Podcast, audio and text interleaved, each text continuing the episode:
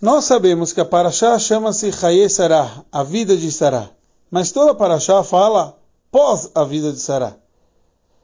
A explicação que normalmente a gente fala é que Mazaroba Chaim, como seus descendentes estão em vida, Avuba Chaim, a própria pessoa está em vida.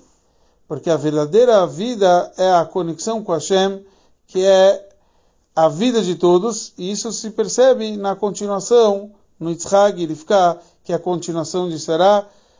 Então, o Rebbe começa a explicar para a gente que a diferença entre Avram e Sará era que Avram ele é chamado Avamon Goim, pai de várias nações, e ele até pensou, porque Ismael não pode ser minha continuidade. Mas Sará não. Sará ensinou a importância do povo de Israel. Então aqui a gente vê tanto que Avram vindo nessa paraxá, Chaye Sará, vida de Sará, ele adquire um local para Sarai para os seus descendentes.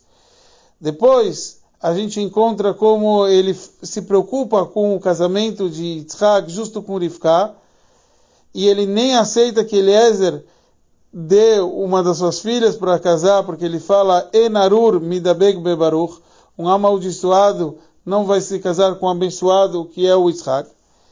Depois a gente vê também que Avram Avinu dá presentes aos outros filhos, mas ele fica com o mais importante, com Yitzhak.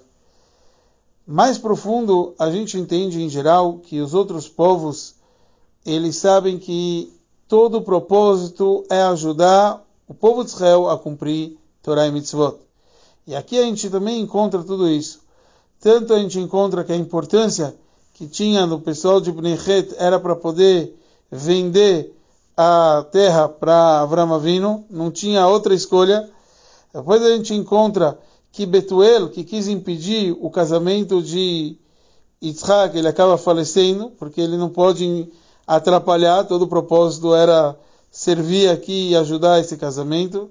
E por último a gente encontra como Ismael consta que Alpnei Kolechav Nafal, que perante todos os seus irmãos ele, ele desceu. E aqui